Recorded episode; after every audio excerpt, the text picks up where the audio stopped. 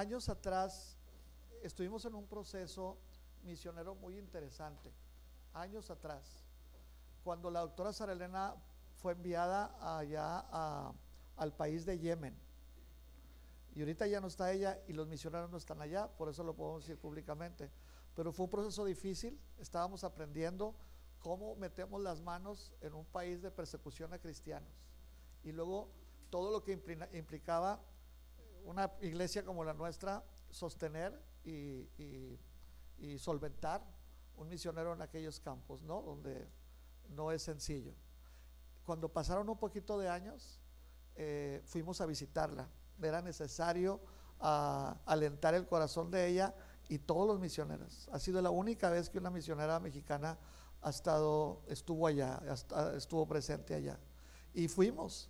Eh, en esta ocasión, Lolis, la secretaria, y yo eh, fuimos eh, en un viaje hacia Yemen, en donde la iglesia nos levantó en oración, la iglesia cooperó económicamente, nos informamos acerca de la cultura, todo lo aquello fue algo muy precioso. Así que viajamos, todo era muy padre, 36 horas viajando, llegamos a, a la noche a este país y y lo sorprendente pues fue que al, bajar del avión, el avión estaba militarizado, ¿verdad? Entonces todas las personas tenían, todas las los yemeníes son chaparritos, yo soy alto, imagínense cómo está la cosa, ¿verdad?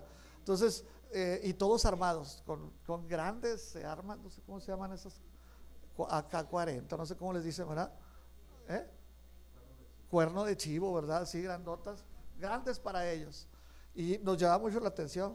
Y cuando pasamos, nos bajamos del avión y cuando pasamos por la aduana, eh, nos pidieron un documento que no llevábamos. Y éramos mexicanos, no llevábamos el documento y parecía como que Trump había llegado a visitarnos, porque se armó la buena.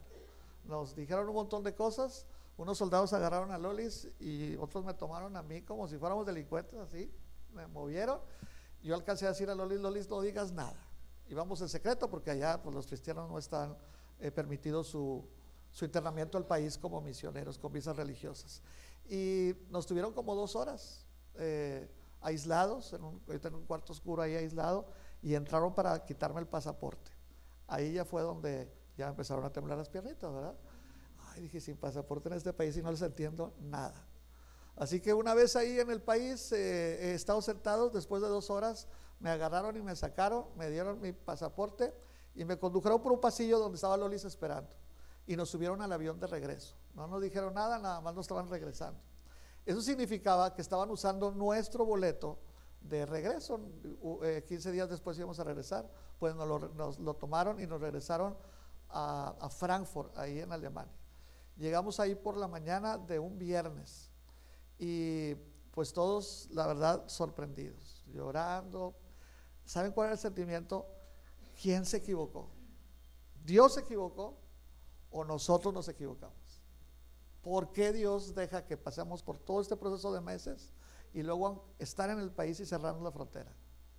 Nos pusimos a orar mucho, en cantidad y yo creo que en calidad, porque nos arrodillamos en ese aeropuerto y ¿qué quieres Dios de esto? ¿Por qué Dios estás haciendo esto? ¿no? Así que nos levantamos y le digo, Lolis, vamos a tener que eh, buscar cómo entrar al país. No creo que sea la voluntad de Dios regresarnos. La iglesia no nos va a hacer fiesta ni nada. Vamos a estar todos tristes. Vamos a entrar. Dios tiene propósitos. Y eh, buscamos monedas eh, para poder este, hablar por teléfono. Conseguimos un teléfono y le llamamos a la embajada mexicana. ahí, ahí, no, el consulado. Ahí en, en este en Frankfurt, porque la embajada estaba en Berlín. Y, me contestaron, y me contestaron en español, bienvenidos, usted está hablando a la eh, consulado mexicano en Alemania, ¿no? Y esperé, ya me contestó otro y le dije, hermano, oye, soy mexicano, estamos aquí varados, queremos entrar al país, nos sucedió esto. ¿Sabe qué me dijo? Me dijo, es la hora del almuerzo, llámenos más tarde. Seguramente era un regiomontano que estaba desayunando. Total que le dije, vamos a esperarnos. Y, así sucedió, otras dos horas ahí volvimos a llamar y me comunicaron con la esposa del embajador mexicano en Alemania. Yo me sentí bien, no, dije ya Señor, gracias. Con esta mujer, todas las mujeres mandan a sus maridos, entonces el, el embajador va a hacer lo que su esposa dice. Le platiqué, le dije, somos de Monterrey, vamos a una ayuda humanitaria, no podíamos decir a lo que íbamos, etcétera. ¿Sabe qué me dijo la señora? Me dijo, ¿para qué van esos países, mijitos? Son muy peligrosos. No, no, no, no, no, devuélvanse allá a México. ¿Tira ese boleto a México? Devuélvete. Y me colgó. Así que rápidamente les cuento que luego, ¿qué hacemos? ¿Qué hacemos? Eh, buscamos la embajada de Yemen ahí en, eh, en, Frankfurt. Les llamé, en inglés les decíamos todo lo que nos había pasado y amablemente nos dijeron, vénganse acá a las oficinas, cerramos a la una, a las 12, porque el viernes después de las 12 es un día sagrado para ellos. Eh, vénganse y les vamos a ayudar a sacar rápidamente su visa. Como pudimos, subimos a un taxi, nos fuimos rápidamente, nos trató de maravilla, eh, ahora sí era el embajador, un hombre muy amable. Eh, hicimos todo el trámite, nos mandó a una esquina a tomar una foto, regresamos al, al aeropuerto con nuestras visas, visas yemeníes. Pero pues tenemos un problema, porque ya no tenemos boleto para regresar. Así que le dije a Lolis, ¿cuánto dinero tienes? ¿Cuánto traigo yo? Pues este dinero lo se va a ocupar para comprar boletos de entrada. Nos vamos a quedar sin nada. Literalmente, hermanos, en serio, nos quedamos con 3 euros en la bolsa. Teníamos más de 40 horas sin bañarnos, no habíamos comido nada, pero Dios quería que nosotros entráramos al país. Y una vez allá, de, una vez que nos vendieron el boleto de avión, eh, dije, bueno, ahora está bueno, porque era un mediodía y hasta el día siguiente íbamos a salir hacia la capital ahí de Gibla, eh, en, Yemen. Vamos a orarlo, Dios nos va a alimentar, no sé cómo lo vamos a hacer. Este, siempre ha habido mexicanitos que extienden la mano y que nos dan de comer, pues vamos a hacer algo, porque nos vamos a quedar a dormir aquí en el, en el, en el aeropuerto. Eh, no comimos, pero como a las 7 de la noche tenemos mucha hambre, estamos muy cansados y lo único que hacíamos era orar y esperar a ver qué iba a hacer Dios. Terminamos de orar ese momento y frente a mí o cerca de mí había una aeromoza alemana, Miss Universo, grandotota y con su uniforme impecable. Yo la vi y dije, esta nos va a ayudar. Lali dijo, no, no, espérate, Dios puede usar a quien quiera, nos va a ayudar. Yo fui y le dije, mire, ya le expliqué en inglés, soy mexicano, y estamos mexicanos, vamos a una ayuda humanitaria, nos quedamos sin nada de dinero. Me dijo, dame tu pasaporte. Y le di el pasaporte, lo revisó, me lo regresó y dijo, síganme. Y nos fuimos detrás de ella. Lolis y yo estábamos miedo, pero vamos a seguir. Nos llevó por el sótano del aeropuerto y nos llevó a un estacionamiento donde había un autobús que estaba lleno de aeromodas y de pilotos. Y nos fuimos con ella. Ya era noche. Cruzamos la ciudad y nos, afuera de la ciudad había un hotel donde era para ellos. Se metió ella al lobby, pagó, nos reservó dos habitaciones y regresó y me dijo, aquí están sus llaves. Pueden comer lo que quieran, solamente esta noche, nada más no podemos usar el teléfono porque no me, no hago cargo de sus llamadas. No, pues queríamos cantar el himno nacional, abrazarla, que decirle gracias, ¿verdad? Y, yo, yo este, le, di las gracias, le dije, ¿sabe qué? Somos cristianos, etcétera, etcétera. Y dormimos, comimos, al día siguiente nos levantamos y llegamos al aeropuerto y llegamos luego a Yemen, donde detrás de una reja, una malla ciclónica que había ahí, estaban los soldados y atrás estaban eh, dos misioneros y también estaba Sarena esperando. ¿Por qué les cuento esto? Porque Dios así es. Dios hace las cosas como si fuera de cabeza todo. La manera en la que Dios actúa difícilmente se tiene que adecuar a la forma en la que yo quiero que actúe. Si yo oro por mi hijito que está enfermo, ahí en la casa, la fiebre, y, Dios en ese momento puede tocarlo y quitar, Dios deja que entre hasta el hospital y que gaste mi dinero y que el niño se meta en un proceso clínico que es pesado, pero Dios tiene propósitos. Porque Dios actúa cuando nosotros estamos con mucha fe, pero es la fe a mi manera. Es la fe en la que yo en el cuadro, yo ya tengo arreglado cómo deben ser las cosas. Acuérdense que los seres humanos, usted y yo, siempre cojeamos de la misma eh, del mismo pie, queremos tener en control las cosas.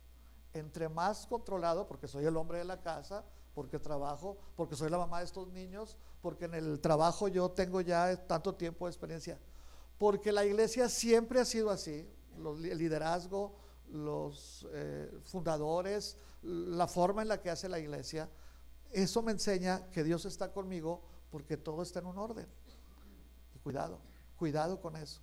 Nos vamos a poner una vez más a leer un pasaje de Hechos, del libro de los Hechos, en el capítulo 29, versos 23 al 43. Hechos 9, versículos 23 al 43.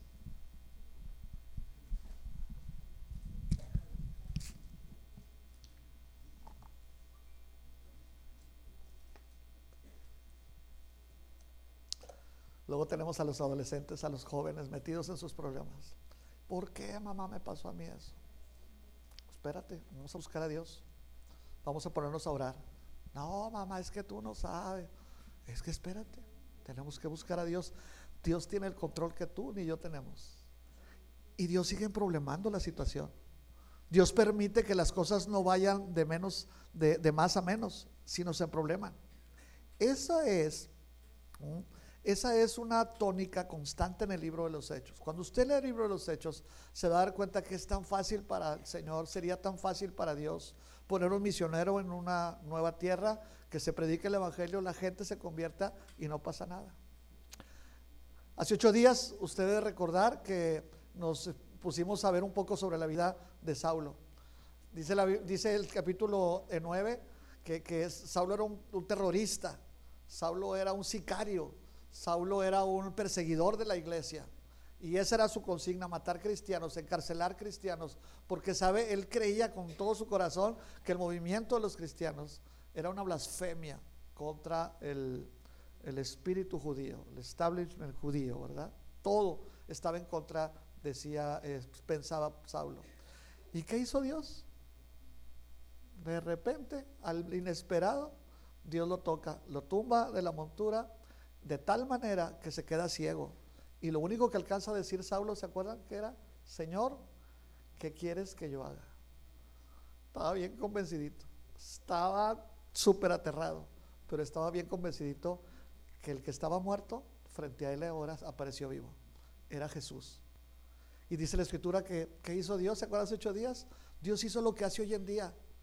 A un nuevo cristiano, a una persona nueva en la fe, la trae a la iglesia no dejó que Pablo, en medio de todo su proceso, lo viviera solo, lo viviera con otros judíos, lo viviera eh, con los sacerdotes que lo podrían apoyar. Lo agarró y lo puso en una casa donde habitaban puros cristianos. Comió con ellos, le sirvieron, le dieron testimonio de la nueva vida en Cristo y lo amaron. A tal grado que Dios mueve a otro hombre lejos que se llama Ananías para venir y poner las manos sobre él. Yo creo que Saulo, apenas en su proceso nuevo convertido, Saulo pensó mil cosas. Me van a matar, se van a vengar. ¿Por qué a mí?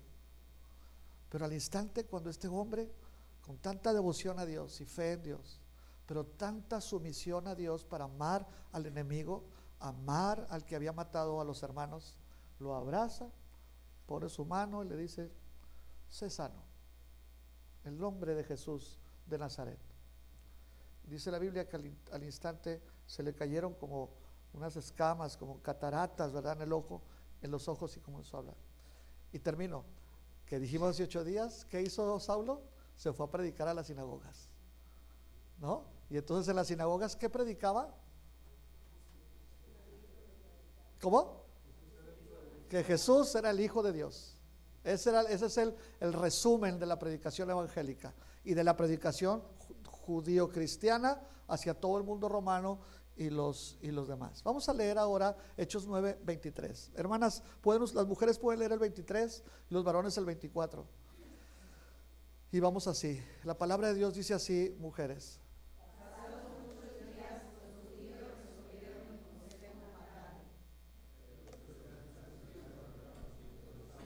Y ellos guardaban las puertas de día y de noche para matarle.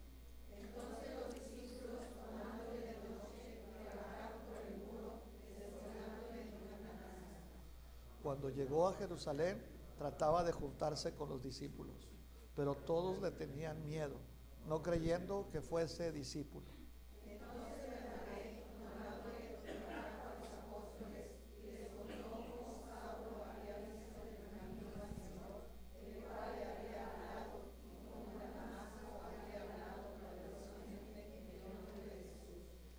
y estaba con ellos en Jerusalén y entraba y salía.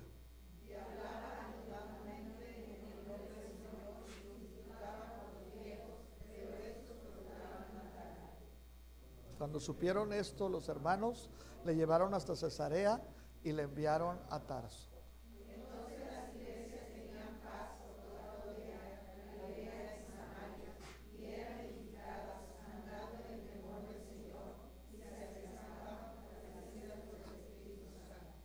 Aconteció que Pedro, visitando a todos, vino también a los santos que habitaban en Lidia.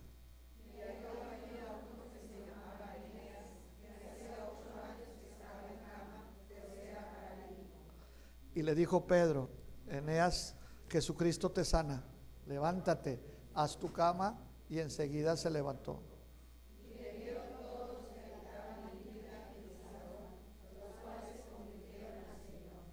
Había entonces en Jope una discípula llamada Tabita, que traducido quiere decir Dorcas.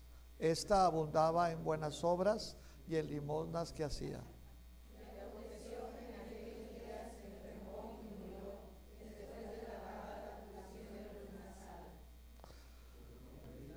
Estaba cerca de Jope. Los discípulos, oyendo que Pedro estaba ahí, le enviaron dos hombres a rogarle no tardes en venir a nosotros.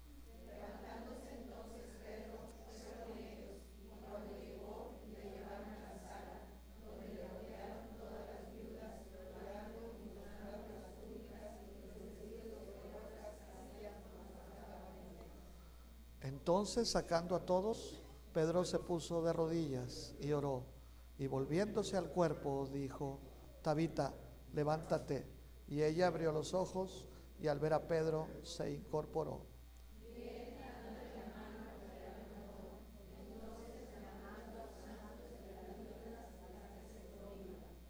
Y esto fue notorio en toda Jope y muchos creyeron en el Señor. Todos.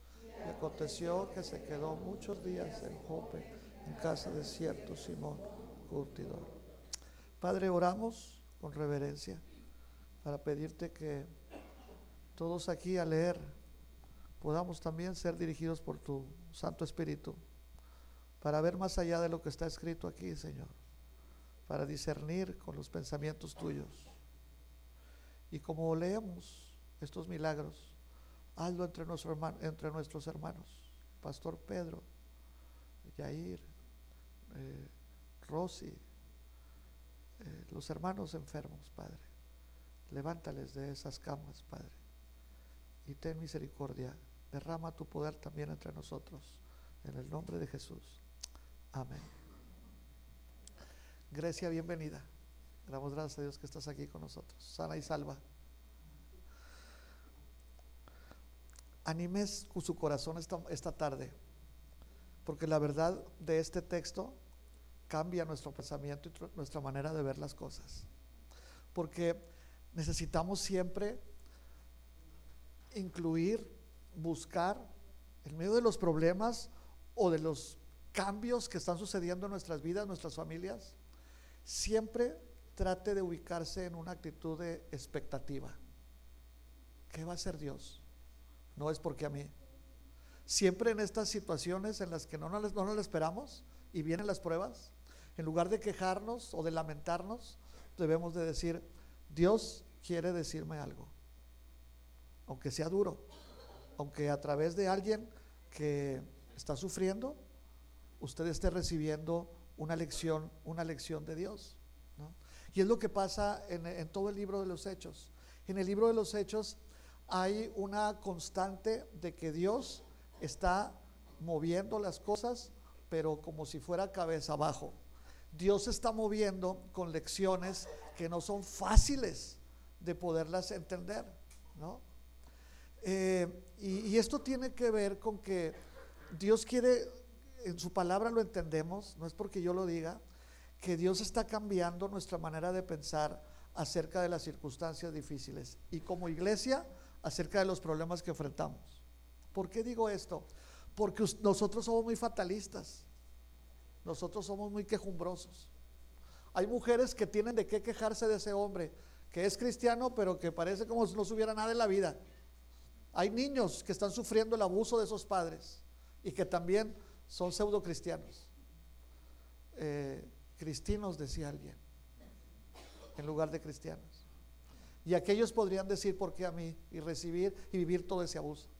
Pero los creyentes en Jesús, en medio de, situaciones, de, pruebas o de, eh, experiencias difíciles, casi siempre tendemos a que anidamos y luego florecen ahí sentimientos de fatalidad, actitudes o emociones que nos hacen sentir muy, pero nos, nos hacen ver muy pesimistas de las cosas que están pasando. Sucede algo y que dice, pues es que a mí siempre me sucede esto. No, es que así soy yo, no me, van a poder cambiar. Pues es que mi marido es la cruz que me tocó llevar. Ni modo, decimos, ¿verdad? O en nuestro trabajo, ¿verdad? Se fijan en todos, pero, pero en mí nunca valoran lo que, lo que yo hago. Y entonces se continúa con esta situación de pesadez, de pesadumbre y también de fatalidad, que las pruebas que usted vive y yo vivo se hacen más pesadas todavía, se hacen más dificultosas.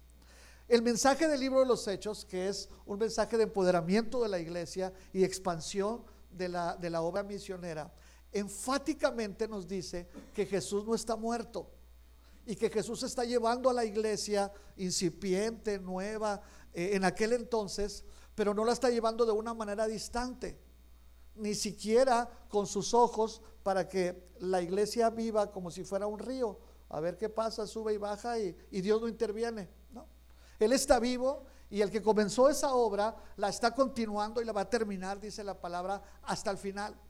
Pero este Dios, Jesús, que está interviniendo, lo hace de una manera siempre sorpresiva. Piensa en este principio. Suceden cosas en la vida, y, lea hechos, en la vida personal o en la vida eh, de la iglesia, de la familia, de las naciones, en que parece que lo único que Dios hace es como jugar con nosotros porque yo oré mucho por esta muchacha, hija mía, porque yo invertí todo mi tiempo en este matrimonio. Y lo que estoy recibiendo de respuesta es al revés, como si nunca hubiera intervenido mi fe y mi devoción cristiana. Miren lo que dice el texto bíblico. vean el 8.1. En el 8.1 dice que Pablo, Saulo en ese entonces, estaba respirando amenazas. era de terror ese hombre, ¿verdad? Y que después de la muerte de Esteban, dice la, el verso 3, que empezó a gestarse una persecución. Envalentonó a los fascistas, envalentonó a los perseguidores de la iglesia la muerte de Esteban. Y entonces se empezaron a formar grupos.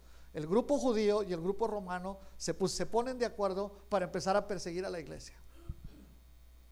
Y aquello es terrible, porque dice la, la palabra que el resultado fue que salieron por la persecución, salieron dispersados a muchas naciones.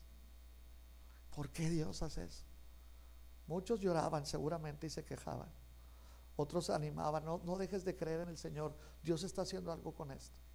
Con el paso del tiempo entendemos, la Biblia lo dice, que ese fue el medio para que el Evangelio se expandiera, para que los que estaban temerosos se fueran a otros países, a otras naciones a vivir y ahí comenzaran a predicar. Así fue durante algún tiempo. Pero imagínese, imagínese el tiempo de la persecución. Imagínese la iglesia perseguida, la iglesia eh, sufriente en aquel tiempo, sin la protección legal.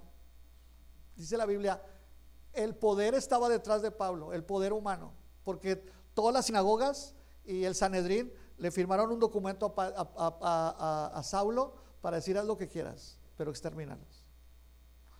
Como sucede hoy en día que para Corea del Norte o por Corea del Sur es el país con menos cristianos porque ahí no los persiguen. La consigna es matarlos. La ley lo hace.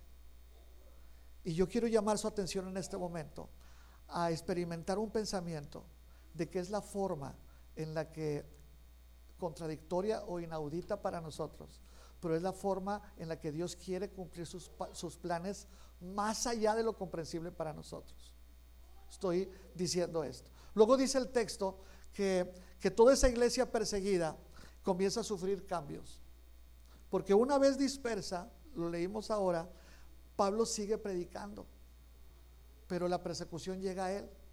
Y había dos grupos que querían matarlo, asesinarlo, dice el texto que leímos. La iglesia piensa en esto y toma una decisión. En este momento es más peligroso que Saulo esté con nosotros que no esté. Así que seguramente, pienso yo, le pudieron haber preguntado, ¿de dónde eres? Yo soy de Tarso. Pues sabes qué, te vamos a pagar un boleto y te vas a ir a, Tarso y ahí hay una iglesia, te van a cuidar, pero ahorita es necesario que estés allá. Y se regresó, dice la palabra que lo enviaron a Tarso. Y allá en la ciudad natal, seguramente tenía una mamá, un papá bien orgullosos de que mi hijito era, era siervo de Dios y que el Sanedrín lo apoyaba. Y llega a Saulo y les dice, ahora soy cristiano, ahora predico a Cristo. Y en ese ambiente hostil, la palabra continúa predicándose. Lucas dice que eh, ese perseguidor se convierte ahora en perseguido. Lucas explica en esos dos capítulos, el 9 y el 10, que ese que mataba, ahora lo buscaban para, para matarlo. ¿Y cuál es el resultado de esto? Vamos a leer todos juntos el verso 31. ¿Cuál es el resultado de estos cambios que Dios está operando ahí en la, en la iglesia? ¿Cómo dice el verso 31? Una, dos, tres.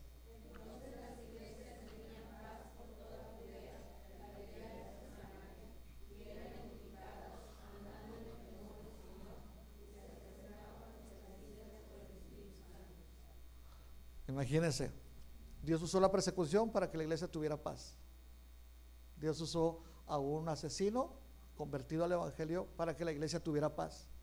Dios usó unos milagros poderosos que empezaron a suceder para que la iglesia tuviera paz. ¿Por qué no tenemos paz?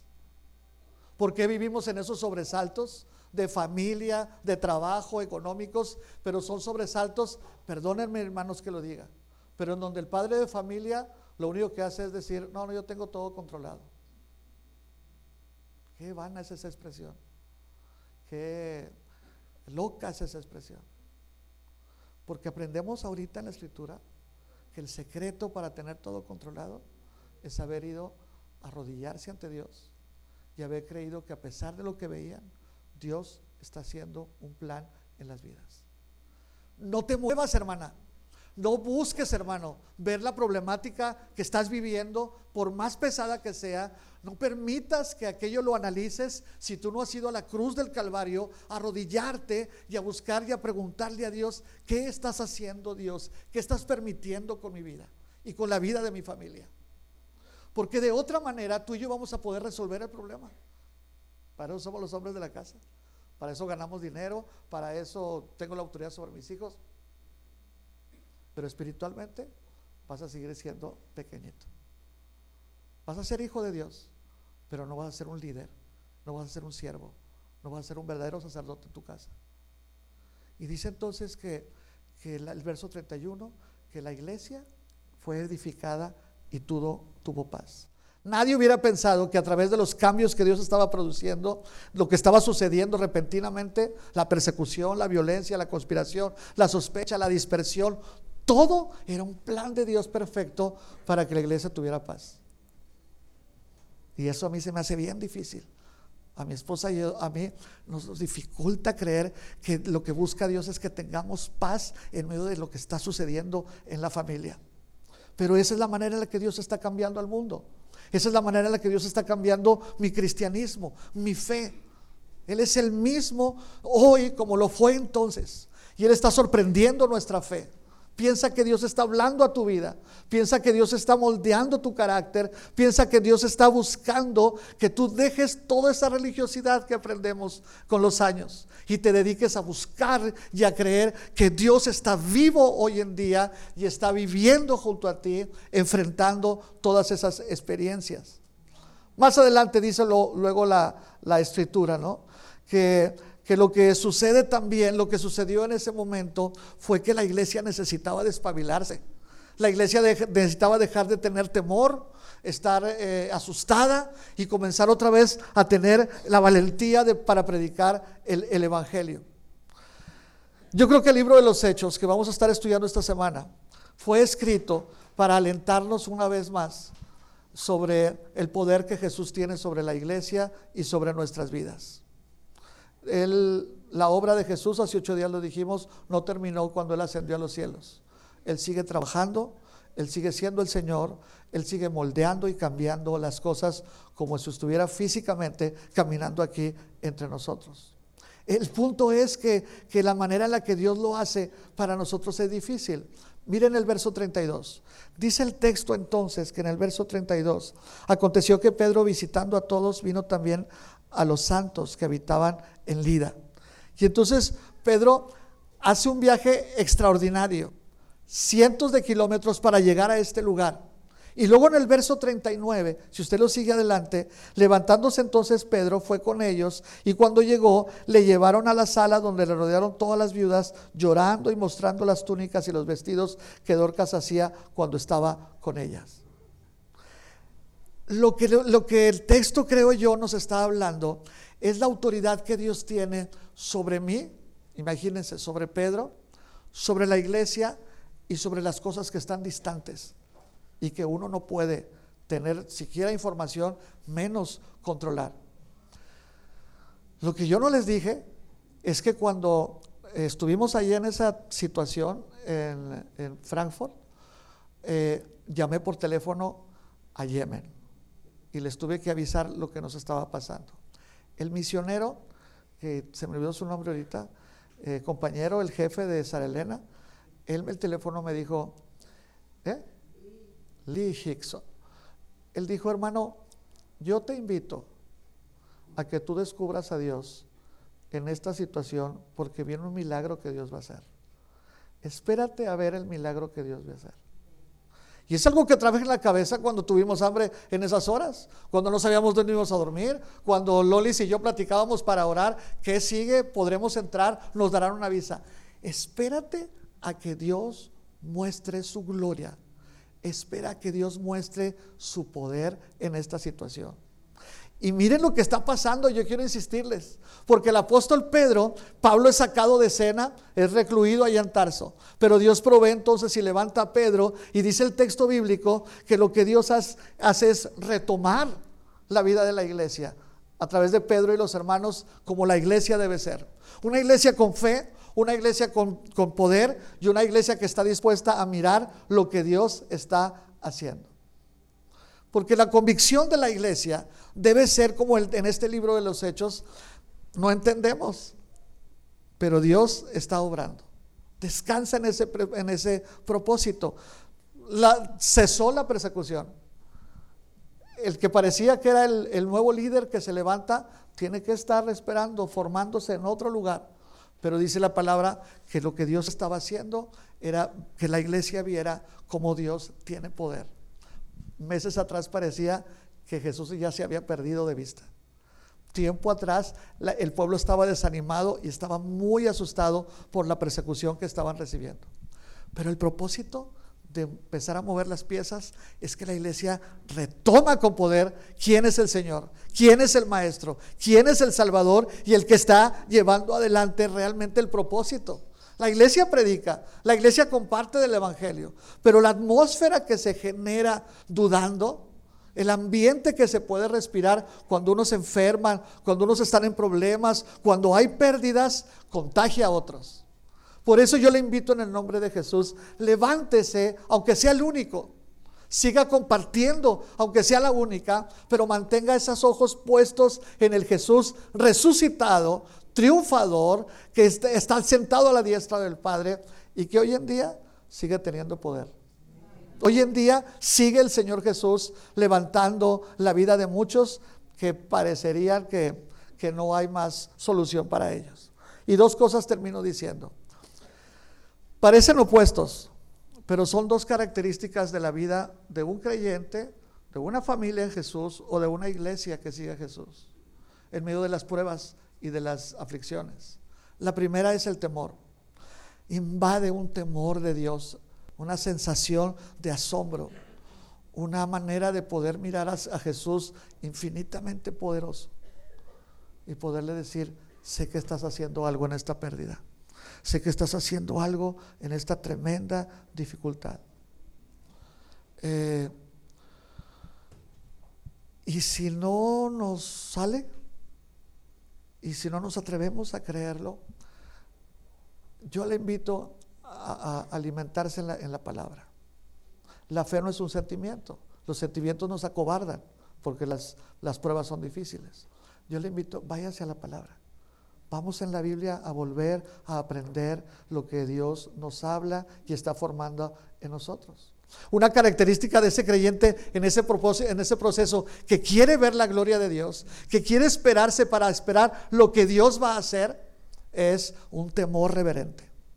Es una manera de ir a la cruz y poderle decir, Señor, no entiendo, pero estoy esperando en ti porque tú tienes el control de estas cosas. Es el temor del Señor que sintieron los discípulos cuando calmó aquella tormenta Jesús en el mar. El mismo temor de la iglesia cuando Ananías y Zafira quisieron engañar a Dios y a la iglesia. Y Dios mandó, el Señor Jesús arregló aquello con sus muertes y dice la palabra que sobrevino gran temor a la iglesia. Sí, hermano, el temor es un reflejo espiritual de lo que nosotros estamos creyendo de Dios. El temor reverente no el temor de la culpa por haber fallado a Dios. El temor reverente, lo acabamos de cantar, de que Dios está sentado en el trono y todo circula a través de Él. Es la mejor manera de enfrentar nuestros problemas. Porque le estamos diciendo al Señor, a pesar de todo, creo en ti, Señor. Y la otra característica es el consuelo, aunque parezcan opuestos. Porque esta característica la vemos en la iglesia primitiva, ¿verdad? Cuando la iglesia comenzó otra vez a caminar, perseguida, perdieron hermanos en la iglesia, estaban ausentes las familias, pero dice la palabra que inmediatamente lo que Dios hace es empoderarlos otra vez con su poder, porque dice la historia, lo leímos aquí, que se comienza a predicar en Damasco, que Dios salva a Saulo y luego que está el milagro de la curación de Eneas y luego viene la resucitación de Tabita. Sí, si confirme su fe esperando a lo que Dios va a hacer. Eso es la fe, lo que no está hecho. Es como si ya Dios lo hubiera hecho. Si yo digo que tengo mucha fe, pero no tengo problemas, si yo digo que tengo mucha fe, pero yo no estoy pasando por pruebas, está bien difícil que yo te crea que tienes fe. La fe solamente es probada cuando no hay alimento en el refrigerador. La fe solamente es probada cuando tengo en el, hospital al enfermo. La fe es probada cuando mis hijas se, me van. Cuando, cuando hay problemas alrededor de mí y acepto que no tengo el control. Eso es la fe. Porque mientras todo está bien, yo canto, yo alabo, yo oro, pero sin la experiencia, sin, sin la actitud, el sentimiento de urgencia, de creer en Dios, de aferrarnos a la palabra. Por eso Dios premia y por eso Dios demuestra a la iglesia. Ya pasó esto. Recuerden quién soy. Y Dios levanta en ese, a través de Pedro, una, un tremendo testimonio en la resucitación de, Tabita, porque se llamaba Dorcas. Pero dice la palabra ahí en el, en el eh, verso 42, fue notorio en toda Jope. Se empezó a correr el rumor, Dios está actuando a través de Pedro y muchos creyeron en el Señor. Dos cosas y para aplicarlas, como una aplicación. Una, este Dios de los hechos es el Dios de en nuestras misiones. Tenemos que orar para que Dios se mueva poderosamente allá en Oaxaca. Que Joel pueda abrir sus labios, su boca y pueda predicar el Evangelio pese a mucha oposición contra el gobierno, pero se predique a Jesucristo. Tenemos que orar para que Dios termine por darle solidez a la obra en Apodaca. Y Dios empodere con su palabra a Moacid y le dé ese denuedo y le dé conversiones eh, a Cristo por, su por la predicación. Que podamos orar con ese poder también para que Ociel allá en Juárez esté listo para recibir los frutos que Dios le da porque es fiel a la predicación. Y tenemos que orar por Riveras para que cada miércoles Dios levante gente nueva Dios atraiga gente nueva, pero porque escucha la palabra, porque está recibiendo el mensaje de Cristo. Tenemos que orar para que usted y yo nos convenzamos que una vez temiendo santamente, reverentemente, pero temiendo que el poder de Dios es real en lo que va a hacer, usted y yo tengamos capaces de salir y predicar el Evangelio allá afuera. La iglesia no es un lugar seguro para la fe. Es un lugar que nos vuelve mañosos. Este, este lugar nos vuelve irresponsables. Nos vuelve niños chiflados. El mundo en donde vivo todos los días. Ese es el reto en donde mi fe es probada, donde mi testimonio debe hablar acerca de Jesucristo. Y dos, si usted pasa por una prueba, si usted está en medio de una situación difícil, yo le invito en el nombre de Jesús, espérese a ver lo que Dios va a hacer eh, a través de esa situación o después de la solución de este problema. Aunque parezcan las cosas al revés, aunque no estemos teniendo respuestas, Dios se está moviendo si usted le busca, si usted está en adelante a ver el milagro que Dios va a hacer con sus hijos, en el trabajo, en la situación, y que Dios nos levante con la iglesia. Necesitamos más hombres y mujeres en la fe en Jesús, esperando milagros, esperando lo que Dios va a hacer poderosamente en medio de nosotros. Amén. Vamos a orar un momento, hermanos. Y yo te invito a que seas valiente y puedas decirle al Señor esta mañana, esta mediodía ya. Yo no sé lo que estás viviendo, pero puedes decirle, creo, quiero creer. Toca mis ojos espirituales, Señor. Renueva mi fe, Padre. Porque quiero ver esta, esto que vivo, que me causa dolor o preocupación. Yo lo quiero ver a través de tus ojos con la esperanza de que el Evangelio se está cumpliendo a través de esta situación. Atrévete a decirle al Señor así, yo creo en ti y quiero aprender a ver esta situación con tus ojos, con tu palabra. Pero si hay alguien aquí en una completa paz, una situación de mucha bonanza en tu casa, en tu vida, ¿quieres tú orar a Dios y decirle, Señor, háblame? Porque mi crecimiento no está en lo que recibo. Mi fe y mi crecimiento está en lo que no tengo. Y confío que tú vas a hacer, que tú vas a dar. Dile al Señor, dame fe para esos momentos de dificultad. Y levántanos como iglesia Señor, levántanos como iglesia todos, a todas, para predicar este Evangelio a las personas, a la gente que no te conoce. Vamos a orar.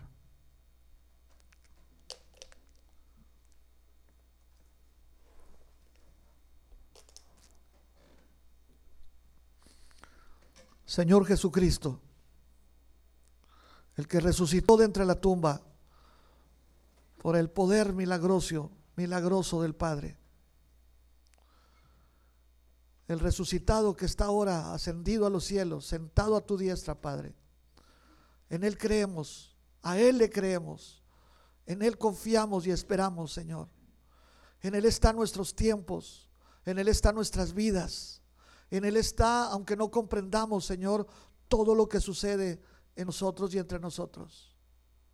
Por eso confiamos, Señor, como tu palabra dice, que nada, nada sucede debajo del cielo que tú no conozcas. Que podemos huir de ti, pero aún ahí tú estás.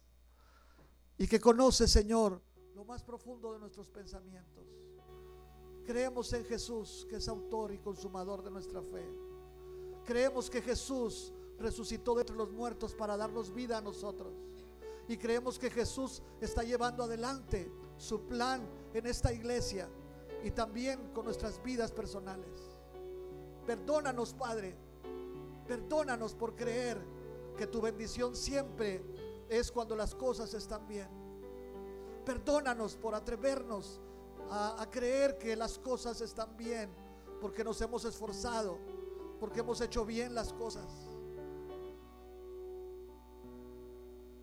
Aliéntanos, pero con el poder y el espíritu de tu palabra, a ver nuestras vidas de otra manera que cuando las cosas están bien, lo agradecemos, pero no estamos conformes, porque estamos listos para crecer. Nos preparamos para las pruebas, afinamos, afilamos nuestras espadas para presentar defensa en el día malo. Yo te ruego que también pongas este espíritu tuyo, el de tu palabra, el de la victoria, el de saber que Jesús lleva todo adelante en la vida de los que en estos momentos están aquí y están batallando con algo y eso los lleva a dudar, a no comprender, a pasar difícilmente creyendo las promesas. Señor, haznos verte glorioso, verte vencedor y triunfador cuando está el sufrimiento y arrecia la prueba. Enséñanos a poner los ojos en ti y no en lo que tenemos o lo que somos. Enséñanos, Señor, que las pruebas nos deben doblegar, nos deben, nos deben llevar a arrodillarnos y a buscarte, Padre. Nuestras vidas te pertenecen, nuestras vidas son tuyas y queremos, Señor,